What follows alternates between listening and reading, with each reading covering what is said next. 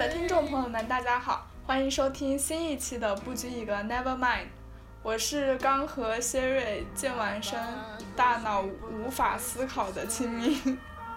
外面救护车 来救你了，对，我觉得他们就是来接我的，给你带走了。我是刚刚录了一遍，然后语气非常平淡。小明说语气需要高昂一点，才能够让听众听到十分的激情。那么我今天这一遍具有开心一点。大家好，我是 Sherry。你这个好台湾综艺哦。好吧。好，我们今天要聊的话题呢？跟我们三月底参加的一个学术活动有关，这个学术活动是来自于我的某一位纪录片老师，他是专门研究当代纪录片的。这个研讨会的主题恰好是一名中国纪录片导演。嗯。也是一个后现代纪录片代表人物之一，他就是大名鼎鼎的王斌。我们搜了一下，他现在在国内百度百科上是可以搜到他的名字的，还有他的一些作品，所以这个名字是可以提及的。哦，但是他的作品在国内看不到，对吧？应该是没有什么资源了。嗯，大家如果想看他的作品，可以科学上网。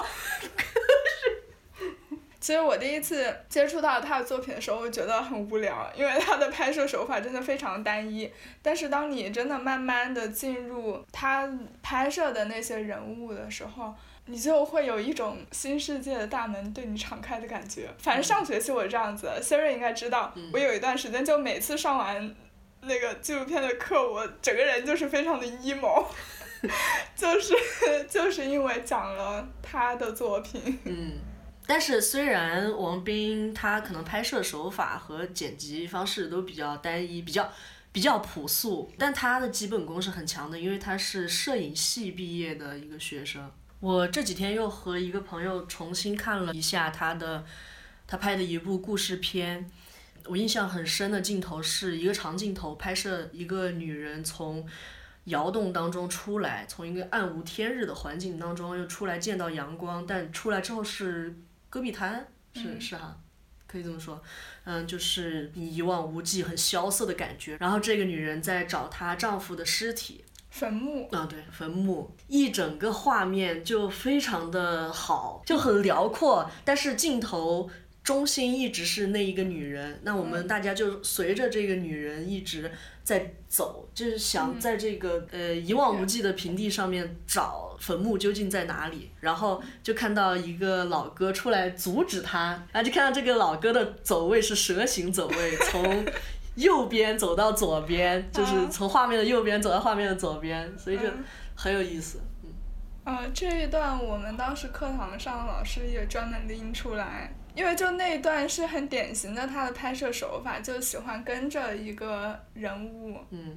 他好多电影里面都是这样子拍的，包括你马上要看的那一部。何凤鸣。对他开头就是一段很长很长的跟踪摄像。嗯。就是何凤鸣从户外，然后慢慢的走回家。嗯。然后走到家里坐下。嗯。再对着镜头开始讲他自己的故事。嗯，其实这个拍摄手法有一个影史上有一个很老拿出来当典范，那个出租车司机，嗯，进到一个店里去找那个女人争吵的时候。对对对对对，马丁斯科塞斯。当然，这个手法也不是他独创的啦。嗯。他特别的点在于，他尽量不会在他的作品里面采用那种局部剪切。嗯。所以他的。电影很多就是大段大段的那种没有经过剪辑的拍摄片段。嗯。他说他是想保留一种最最原始的那种真实性吧。嗯，我们现在节目也是趋于这个方向了。啊，对。以前那个剪辑非常紧凑，每句话没有气口。是，现在就是慢慢变成自然派了嘛。嗯。我们就是大道至简。可以。对，你看那个当代艺术发展方向就是这样。是的。然后呢，它最被人研究的点还是在于它的题材。其实技法上面是没什么可说的了，它就是尽量简化。嗯。但是在于题材上面的话，我我觉得好像国内就是还没有什么导演像他一样，就是始终如一的在拍摄一些社会边缘人物，还有在尽自己最大努力去触碰一些禁忌的题材吧。可能这就是很多人所想的，觉得这个人想拿奖吧，就，嗯，哎，这想法还挺。其实是因为我当时在学关于他的课程的时候，呃，我我有跟我爸妈说我们在学什么嘛，然后我爸就说，哎呀，外国人就喜欢看这些，他就是拍给外国人看的。哦，对对对对对，当时那个莫言获奖。啊，对对的对的，哦，对我爸妈也特别不喜欢莫言，就是感觉好像把中国所谓最差的一个部分拍出来了，嗯，劳工啊，比如说劳工啊，然后还有一些不可被提及的历史啊，这些方面的问题。对，当然我们也不否认说外国人可能有一种文化隔阂在里面，他们对中国的认知还很落后，但是绝对不是像。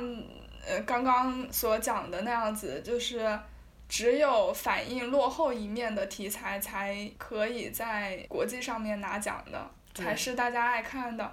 而是说，其实全世界大家现在所关注的题材都是少数群体、边缘人物。嗯。近几年，像欧洲的一些电影节嘛，他们的他们的选片也会更加的趋近于一些小国家拍摄的社会底层人物。哪怕就是西方他们拍摄的一些主题，如果是涉及到中产阶级往上走的话，基本上都是持批判的态度的。嗯。然后我最近在整理今年戛纳的片单嘛，然后我也发现，因为有很多法国出品的电影，大部分题材其实都会涉及像卡塔尔，还有很小众的战乱国家。中亚西亚。啊，对对对，差不多。然后还有一些非法移民呀、黑人群体啊这些。他们的生活情况。对。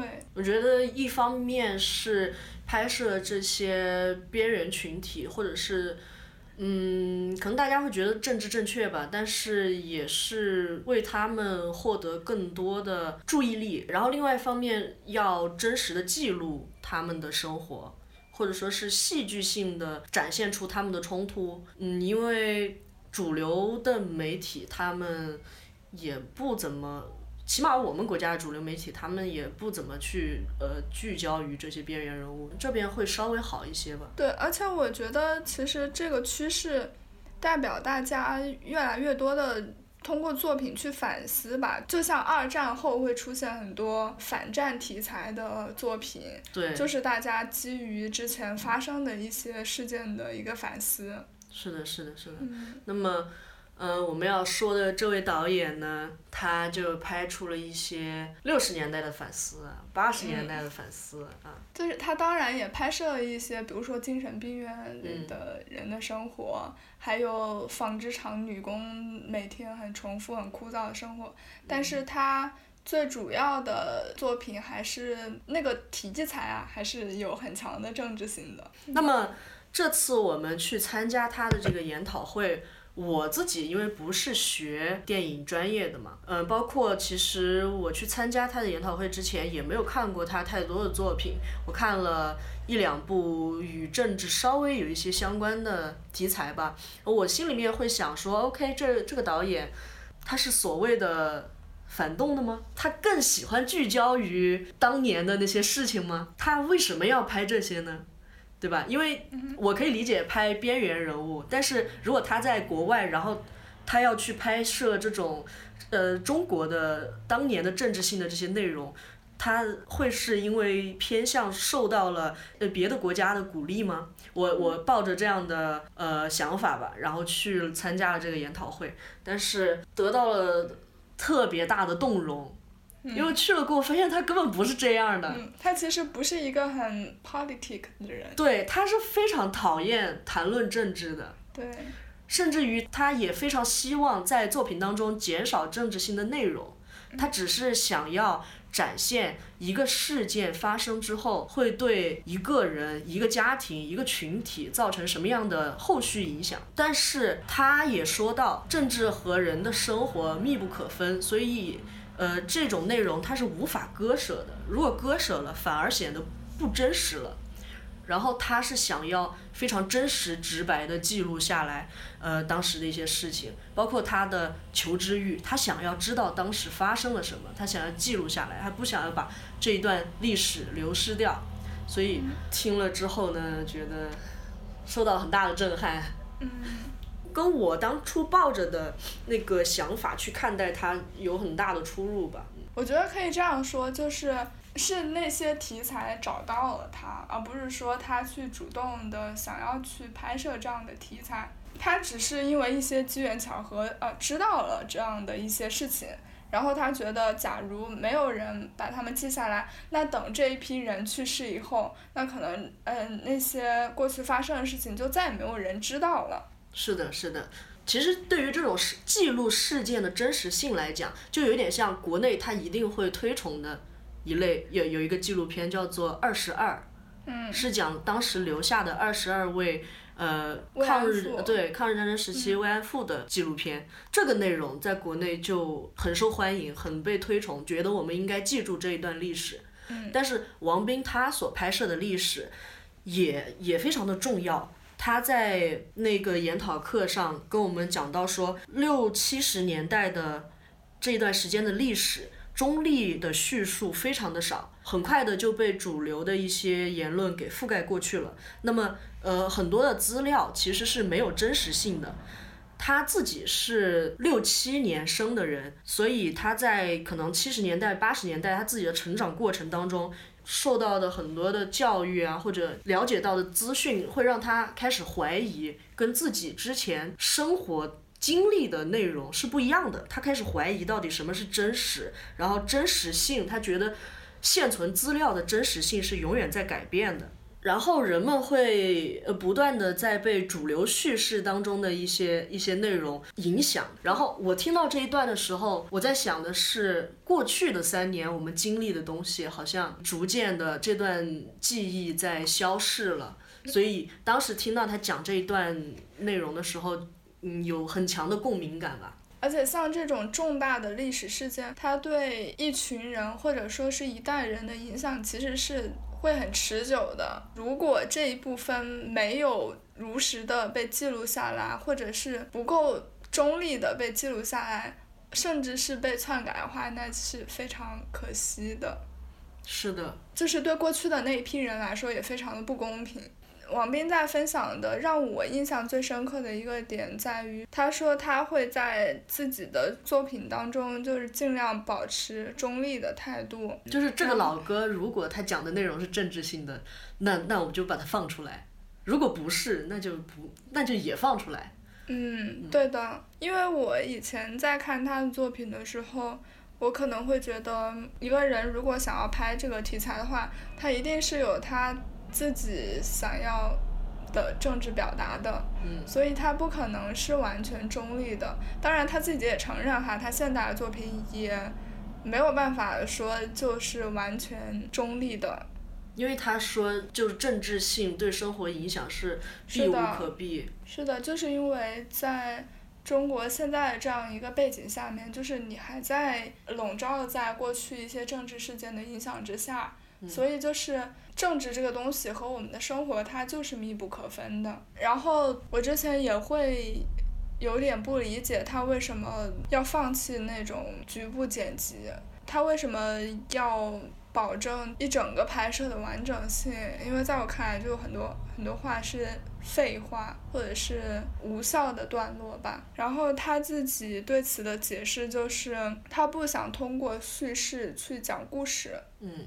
他只是希望借助受访者的嘴去讲一些我们不知道的事情，所以他不想改变任何东西。对，就是如果这位受访者说了异常的话，但他用他的方式来进行剪辑，可能就会带有他自己的思想。对，那就不是受访者本人想说的了，可能就是导演或者是剪辑师嗯想进行加工之后的东西。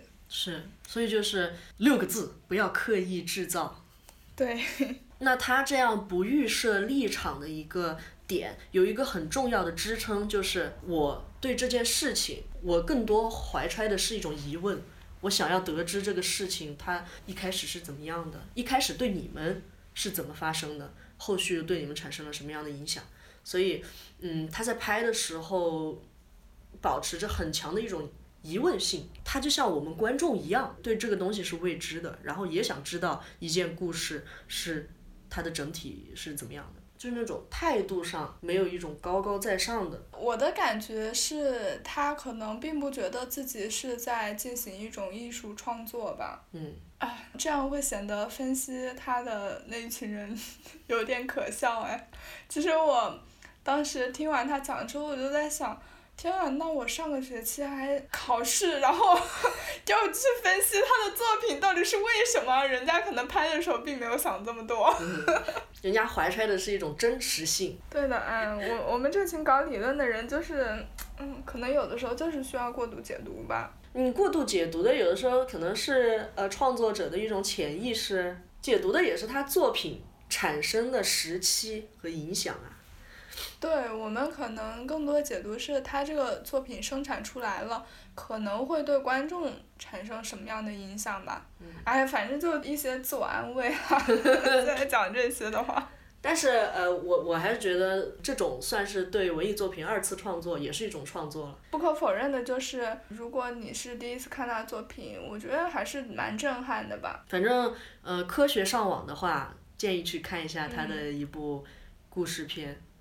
我觉得挺精彩的。嗯，对，那一部会比较好入手，因为纪录片相对来说时间会更长，然后情节又没有那么强。嗯。他就可能看的会比较沉闷吧，但我蛮喜欢他的有一个纪录片叫做《苦钱》，嗯，讲述的是一群煤矿工，哎，也不是煤矿工人，是一群卖煤的中间商。嗯。就他们把煤矿厂挖出来的煤。然后要运到外地去销售，然后在这个路上的一些过程。然后这部片子因为拍摄的对象是，呃，据王斌本人说是他很好的朋友，就他们认识很久了。确实，我当时在看的时候，就你能感觉到拍摄对象跟拍摄者他们非常的熟络，嗯，所以他们的日常生活都很真实的被记录下来了，没有丝毫的做作，嗯，包括他们就是。在那里打牌啊，还有开黄腔啊什么的，就是就真的很真实。嗯，当然比较精彩的，对于我来讲哈，除了那个研讨会的那个阶段之外呢，更精彩的是研讨会之后，呃，有一个课后十分钟吧，就算是一个休息时间，对，王导就出来了。出来嗯，浅抽根烟啊什么的，然后我们这几个中学生吧，就想着不是中学生，呃，中国中国留学生。然后我们几个中国留学生呢，就过去找他聊聊天呀什么的嘛，对。这一段我觉得是相当精彩吧。对，后来其实我们聊了大概有一个小时吧，我感觉。对。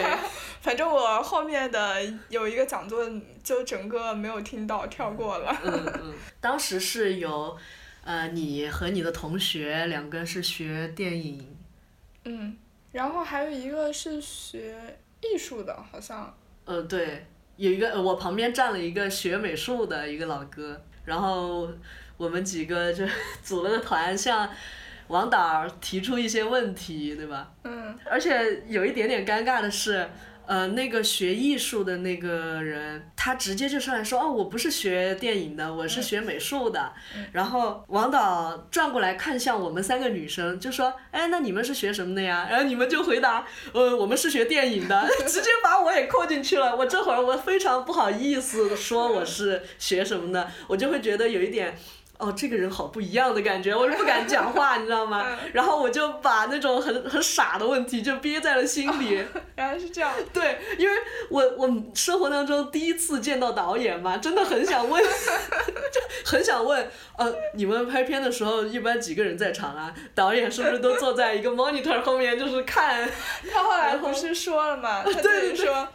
他为什么要拍纪录片？就是因为呃流程比较简单。如果你要拍一个什么故事长片的话，那可能剧组要至少得要有二三十个人吧。嗯，那你作为导演的话，你要操心很多很多事情。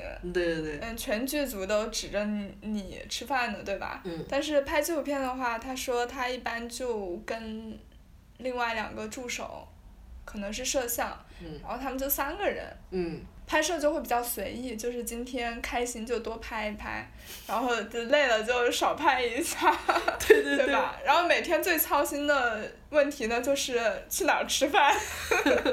去哪儿住，去哪儿吃饭，对，就呃，反正当时是他自己提到的嘛，我心里面就想，哦、还好自己，我都我真的不敢问，你知道吗？就是就是我说我要是说，哎，那你们就是当导演的，就是这什么个流程啊？就特别担心他来一句你是哪一个学校的，为什么会问这么蠢的问题？就不好意思给你们学校抹黑，你知道吗？其实也不会了，我觉得他本人不会介意的，因为我我我也会很好奇这种特别生活流的问题。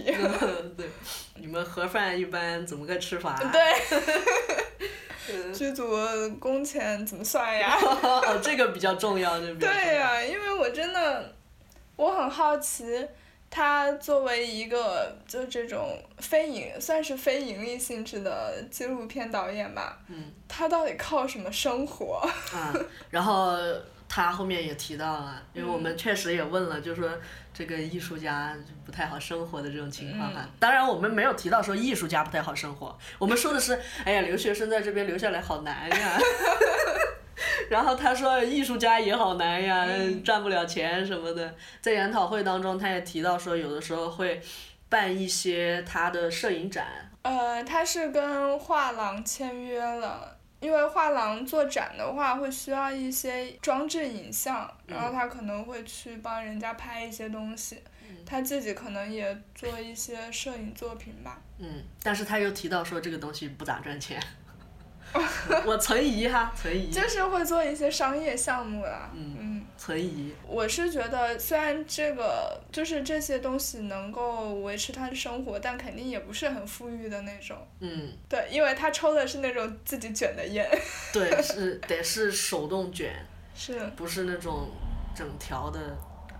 对对。王导穿的非常朴素，穿的就跟我爸一样。我查了一下生日，他跟我爸一年的，我对他肃然哎，但是。你要你要说，如果穿的光鲜亮丽去拍社会边缘人物也很奇怪啊，没有人会这样吧？因为想着可能研讨会嘛，啊，对呀、可能会穿穿点那种正式的衣服。并没有啊，我们这个本来也就是学术交流项目啊，又不是什么商业交流项目，对吧？王导本人就非常平易近人，很朴素的一个人。我旁边那个站着的那个哥们儿，学美术的那个哥们儿说：“哎，王导演，那你你认不认识艾薇 呀？”王导说：“哦，我不是很喜欢他。我我回家的路上跟小明说，传下去，王斌导演和艾薇 不和。我想起来了，是因为我们一开始问他说，巴黎的艺术家之间会不会经常见面？嗯，对，他说嗯那肯定也会见的。然后那个男生才问他认不认识艾薇 的。对，哎 等一下，艾这个名字在国内可以提了吗？好像不太能吧。我们刚才提到的人是中国爱国诗人艾青的儿子，这这样就可以了，把那个后面两个字逼掉啊。嗯，好的好的。对嗯然后，呃，反正我当时听王斌导演提到艾薇那个语气吧，嗯，就是 确实不是很喜欢啊。啊，对，对，而且他有强调说，他并不是对他的作品有意见，这个言下之意就是。呃，就是这这。嗯当然，我们也我们在这里不做揣测了，就是一点小八卦而已。嗯对一些艺术家之间的小八卦，嗯但是我觉得有道理啊，因为嗯我我真的觉得王斌导演人超级朴素，但是艾薇 包括他的作品给人感觉就是一种浓浓的装逼感，就是意识高于他的行为，嗯意识高于他的创作。我觉得他们的不同点在于，可能艾是一个有很强的自我表达意识的，他觉得他的作品就是需要政治性的，但是王斌恰恰又是很反对作品有政治性的一个人，所以这可能就是他们创作理念就不一样。嗯。懂了，传下去。艺术家之间的交流，有一波人天天在饭桌上谈论政治，王斌在旁边喝闷酒，我看到了，我是那瓶酒，我看到了。哎，这个节目应该不会被他本人听到吧？应该不会吧？我们这么没有名气，但是相对来说，我觉得他是一个比较内向的人哎。我觉得他就像是你过年回老家的时候，村子里会跟你热情打招呼，然后聊家常的那种大叔哎。屁！我觉得他很内向。真的。我觉得他是那种。村口出来打打招呼，哎，那个外地混的小朋友回来啦，你好，然后就进屋了。哦，这样。对。因为我感觉他其实还蛮能聊的，然后又给了我们很多很实用的生活上的意见吧。对，就是，所以他给我的感觉就是一个热心的大叔。因为我们刚刚不是有问他说，留学生在法国这边不好留下来啊。对，毕业之后如果想找工作什么的就会很艰难嘛。嗯。然后他给我们的意见就是不要给自己过多的限制，然后多去尝试各种各样的，嗯，怎么说呢，生活方式。对，其实我们这期节目一开始本来。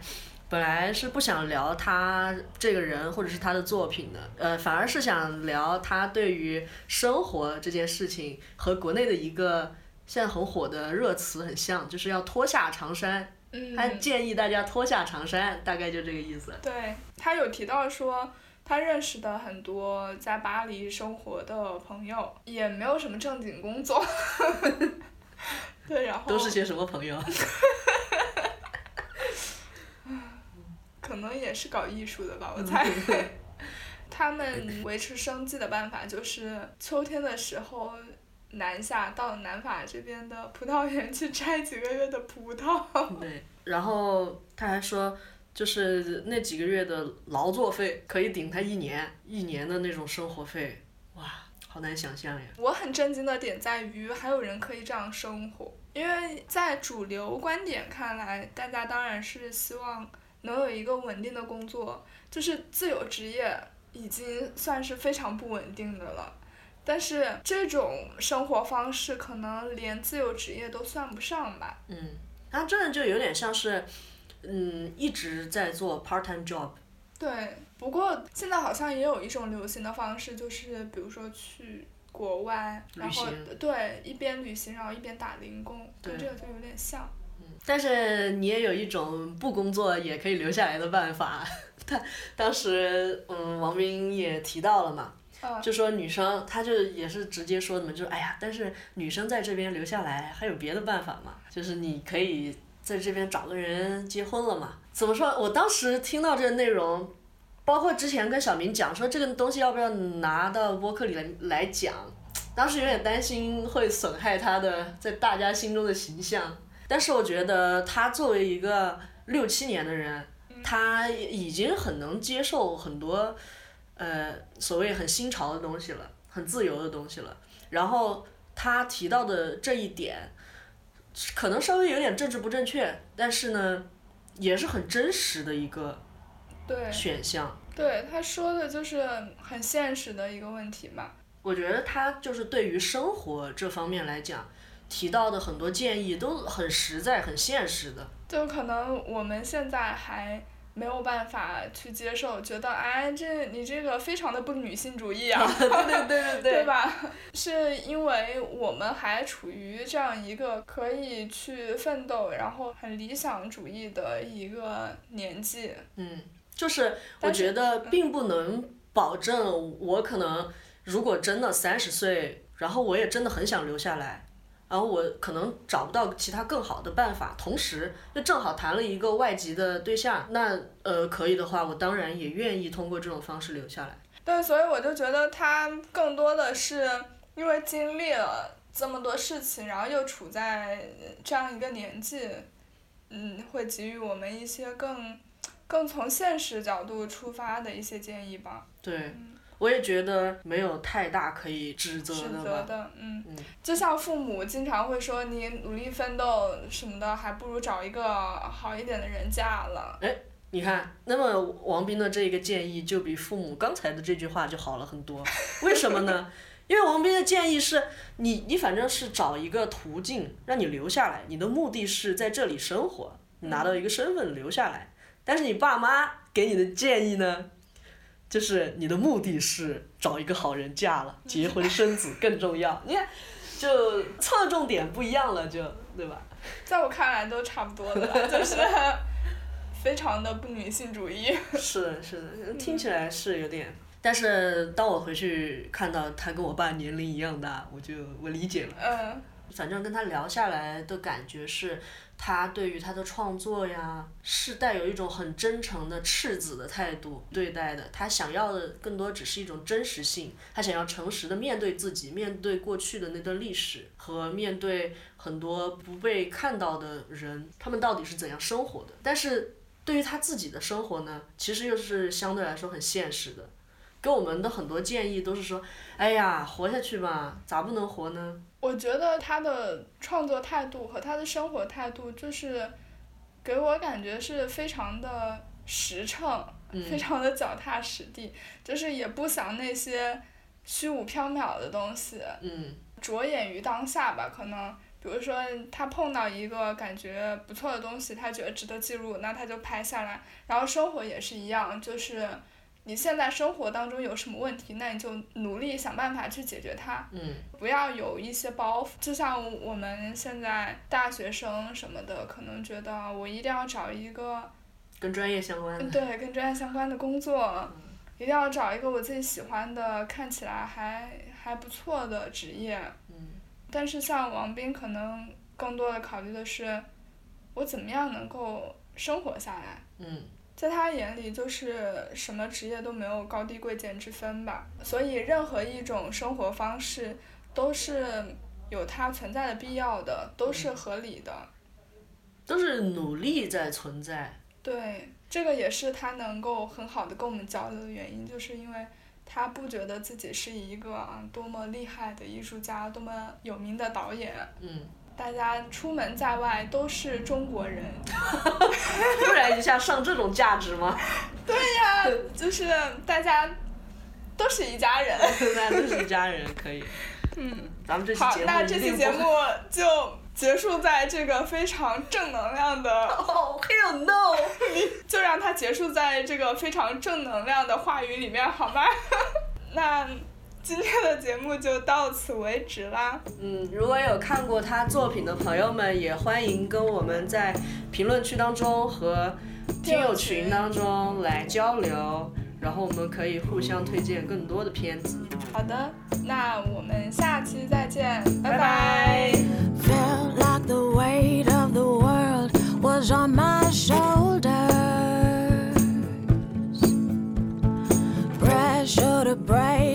dream.